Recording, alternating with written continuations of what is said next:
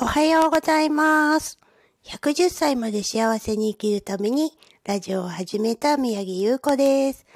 今日は、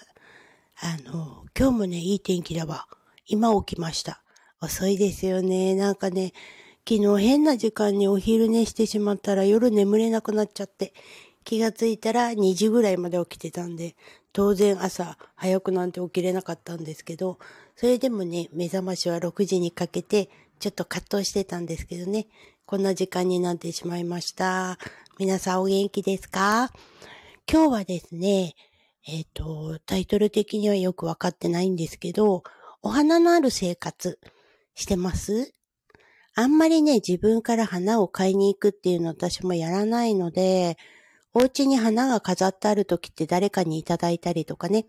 お祝い事があったりとか、そういう時のお花が多いんですけど、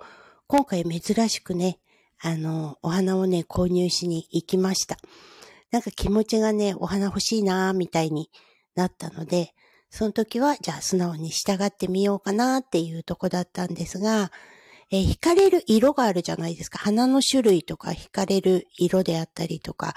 あとは香り。で、今回は、あの、私のは、あの、友人がね、花屋さんやってるんで、そこにふらふらふらーと言ったら、え、どうしたの？ってびっくりされちゃったんですけど、あのーそこのね、お花屋さん変わってて、冷蔵庫がないんですよ。お花屋さんって大きな冷蔵庫にお花いっぱい入ってるじゃないですか。で、注文された分だけ、あの、市場に行ってお花を仕入れて、アレンジとかを作るというね、そういうことをやっているお花屋さんなんですけど、たまたま行ったところにね、あの、なんで行ったかっていうと、黄色い花が欲しかったんですよ。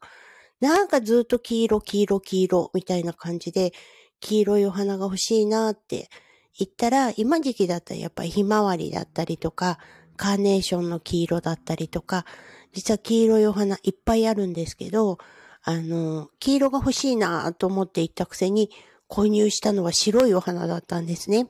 それも枝物で、ちょっと見たことないようなお花、アップル、なんとか、アップルグリーンとかなんとかっていうお花だったんですけど、それがね、とってもいい匂いで、あ、これ絶対飾ろうと思って即購入って感じでお花買ってきました。自分のためにね、お花買うときって、あの、その時の精神状態とかも出てるのかもしれないんですけど、私はね、今現在、たくさんの仲間が欲しい。仕事だったり、遊びだったり、あの、そういうのをね、一緒にね、あの、過ごしていける仲間が欲しいなーっていつも考えているので、なぜかね、一本の枝にたくさんの花がついた、あの、お花を購入しました。一輪挿しよりね、なんかそっちのたくさんお花があるものに惹かれちゃったのは、やっぱりこの精神的な状態が関係してるのかなーなんて思いながら、えーお花購入しました。以前ね、一人暮らしのお友達が言っていたのが、お家に花を生けてると、生きてるものがあるから、あ、お水変えなきゃいけないとかって思って、お家に帰るのがワクワクした時があるって。彼女はそれからお花をお家に飾ってるらしいんですけど、そういう気持ちも大切ですよね。お花があるとね、結構、あの、何、心穏やかにっていうか、ちょっとその花見ただけで、あの、ニコニコできちゃうみたいなね、そういう不思議な能力があるのかななんて思いました。えーそうですね。どうせなら楽しく人生過ごしたいと。あ、あとね、全然関係ないんですけど、前に私のメンターの一人である人が言ってたんです。人はね、どうせいつか死ぬんだよって。それまでどうやって生きるかを楽しむことが大切なんだよって。そうだよなと思いました。もう毎日毎日同じことの繰り返しでね、ああ、もう、と思うこともたくさんあります。実はどこでそんなことを感じてしまうかっていうと、あの、ご飯作ってる時ですけど、あの、以前違う友達が言ってたのが、野菜炒めをね、作るために、いろんな種類の野菜をたくさん切って、やっと炒めたと思って家族に出したら、秒でなくなるっていう話をしてたんですよ。で、あ、みんな美味しそうに食べてくれてよかったなって思うのと、同時に、あんなに時間かけていろんな野菜を切って頑張った私の努力って秒で終わるのね、みたいな、虚しいわ、みたいなことを言ってるのを聞いたときに、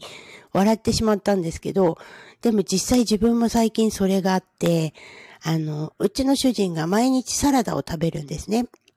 で私のやってることってまず起きたらサラダのための、あの、レタスを剥いてとか、キュウリを切ってとか、まあ、内容的には同じサラダばっかりなんですけど、それをね、やってることに、ふって、あ、なんか嫌だな、今日サラダ作るのって思った日があったんです。で、だからもう何も作らずにそのまましてたら、まあなきゃないでね、何かしら食べてるんですよね。で、自分がやりたくてやってることだから、やりたくない時はやらなくてもいいのかななんて思ったりしました。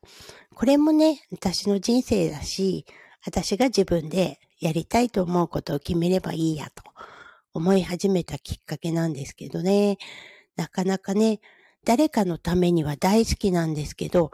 自分で良かれと思って誰かのためにやってるくせに、誰かのせいにしたくなる。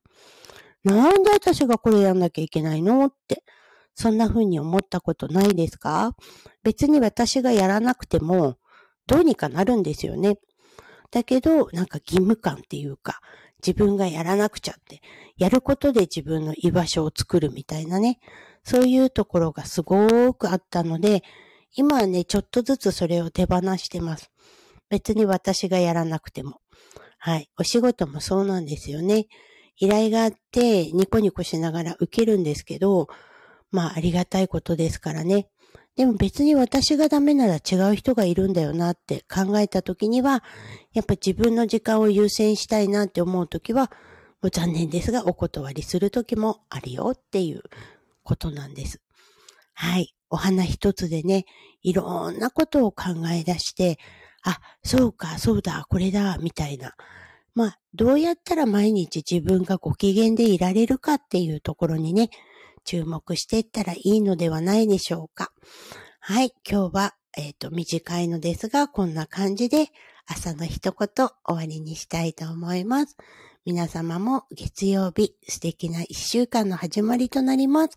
楽しい毎日を過ごしてみてください。聞いていただきありがとうございました。